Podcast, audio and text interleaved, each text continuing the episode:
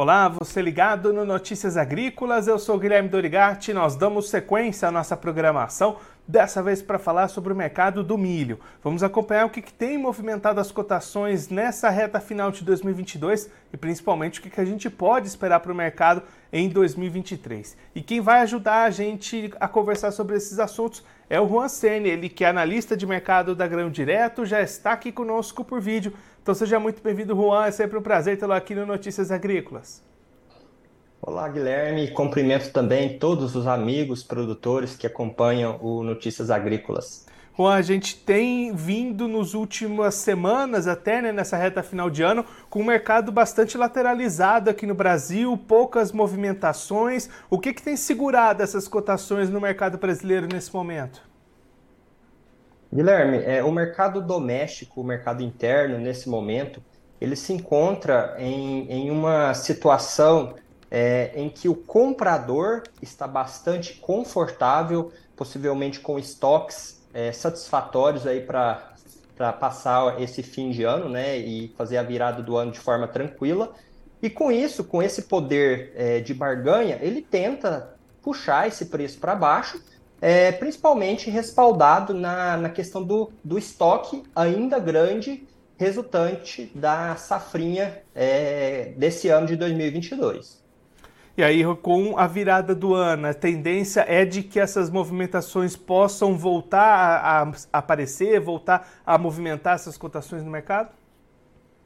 Podemos considerar isso como um fator que pode sim acontecer, Guilherme.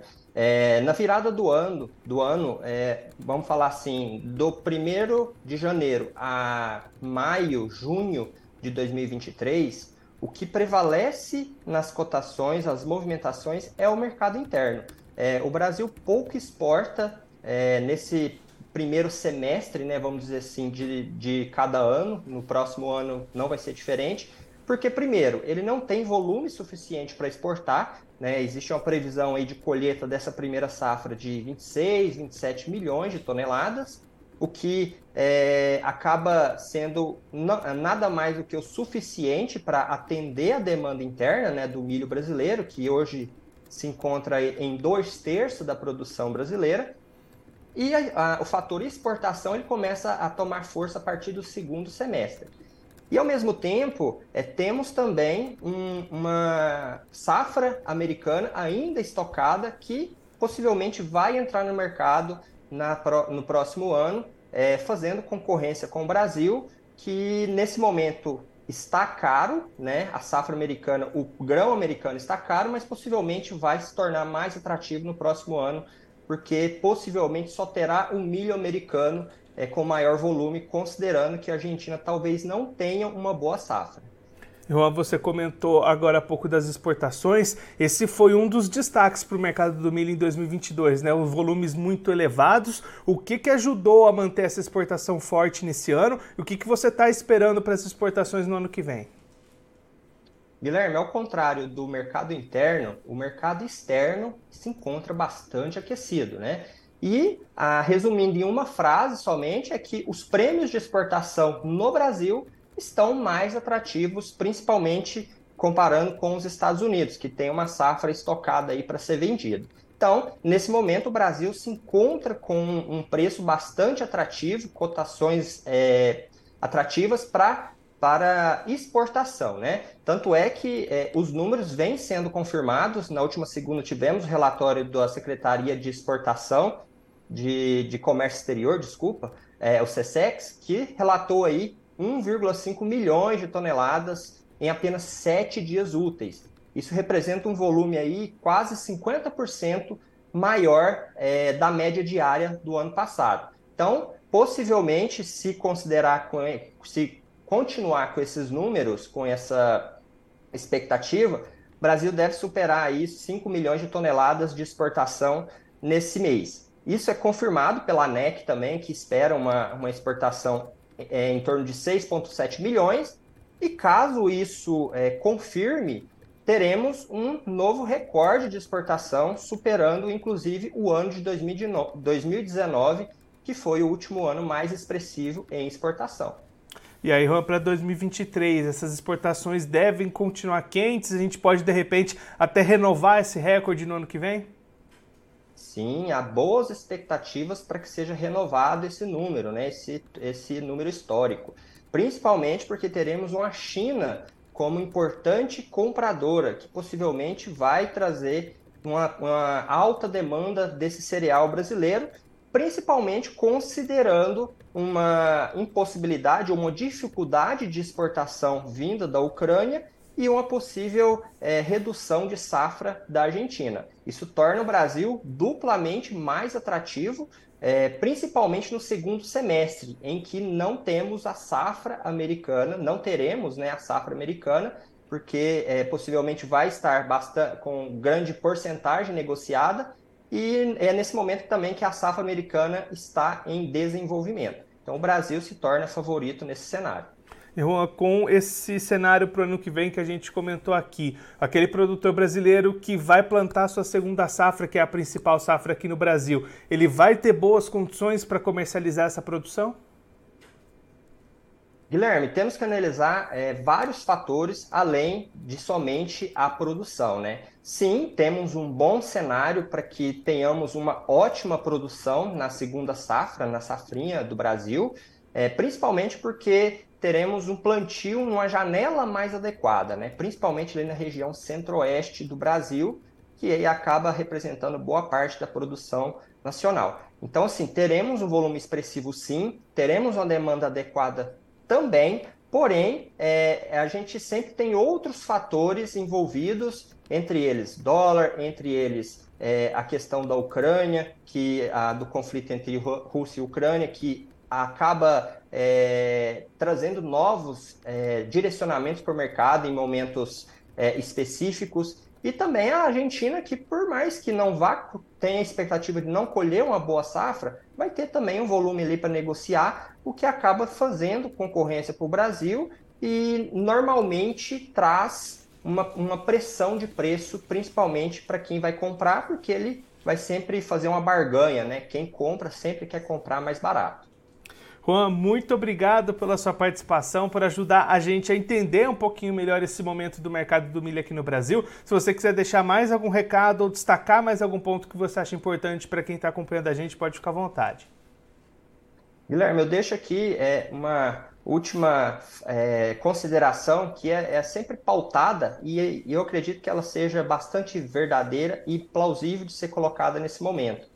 É o produtor aproveitar às vezes esse momento, momentos específicos e fazer, né, sua negociação, garantir seu custo de safra, seu custo de produção, fazendo é, os famosos preços médios, né, que a gente sempre defende e, e acha que é o mais adequado, porque é uma forma de você mitigar o risco. Não, não esperem é, é, é preços absurdos ou extremamente valorizados por conta somente de um cenário. Existe todo um, um cenário político macroeconômico também que acaba influenciando é, esse cenário. É, tenha é, a, o apreço maior na venda do grão e não somente é, no grão, né? E, por fim, nós agradecemos a oportunidade e é sempre um prazer estar aqui com vocês. Juan, mais uma vez, muito obrigado. A gente deixa aqui o convite para você voltar mais vezes, sempre contribuir conosco e com todos os produtores do Brasil. Um abraço, até a próxima. Um abraço, até. Esse, o Juan Senna, ele que é analista de mercado da Grão Direto, conversou com a gente para mostrar o que, que tem influenciado as cotações do milho aqui no mercado brasileiro nessa reta final de 2022. Juan destacando um momento em que o mercado interno já está bastante lento, com poucas negociações acontecendo, compradores já bem abastecidos para essa virada de ano. Justamente por isso, cotações se movimentando pouco nos últimos dias, tanto na Bolsa Brasileira AB3, como também no mercado físico, no mercado interno.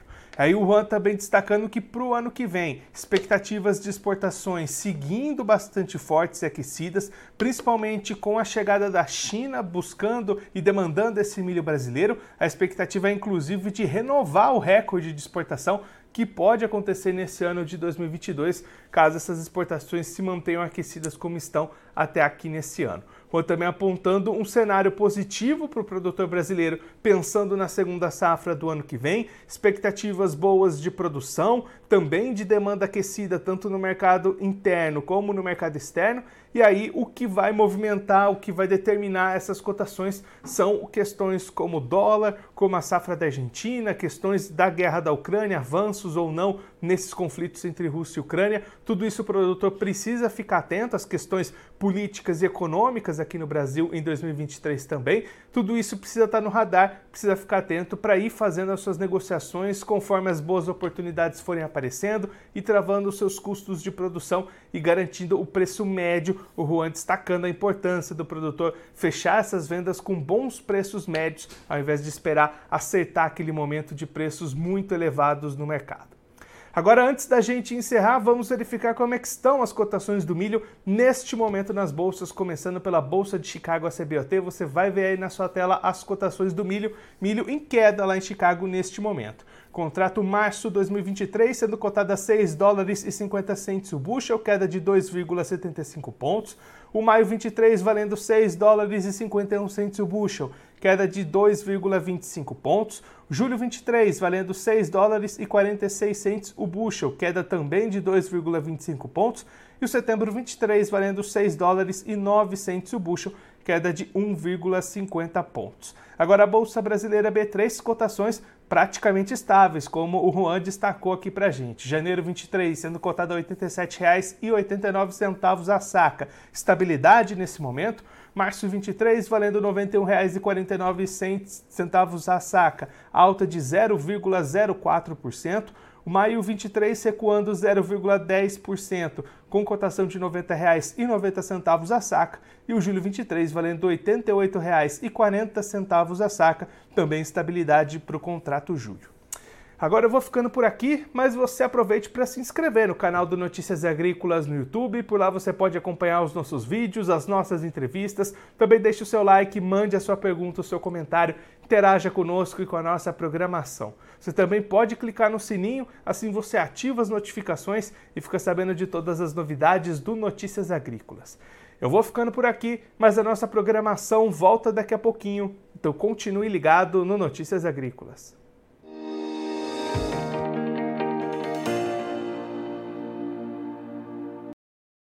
Participe das nossas mídias sociais no Facebook Notícias Agrícolas, no Instagram arroba Notícias Agrícolas e em nosso Twitter arroba Noteagri. E para assistir todos os vídeos, se inscreva no YouTube, na Twitch, no Notícias Agrícolas Oficial.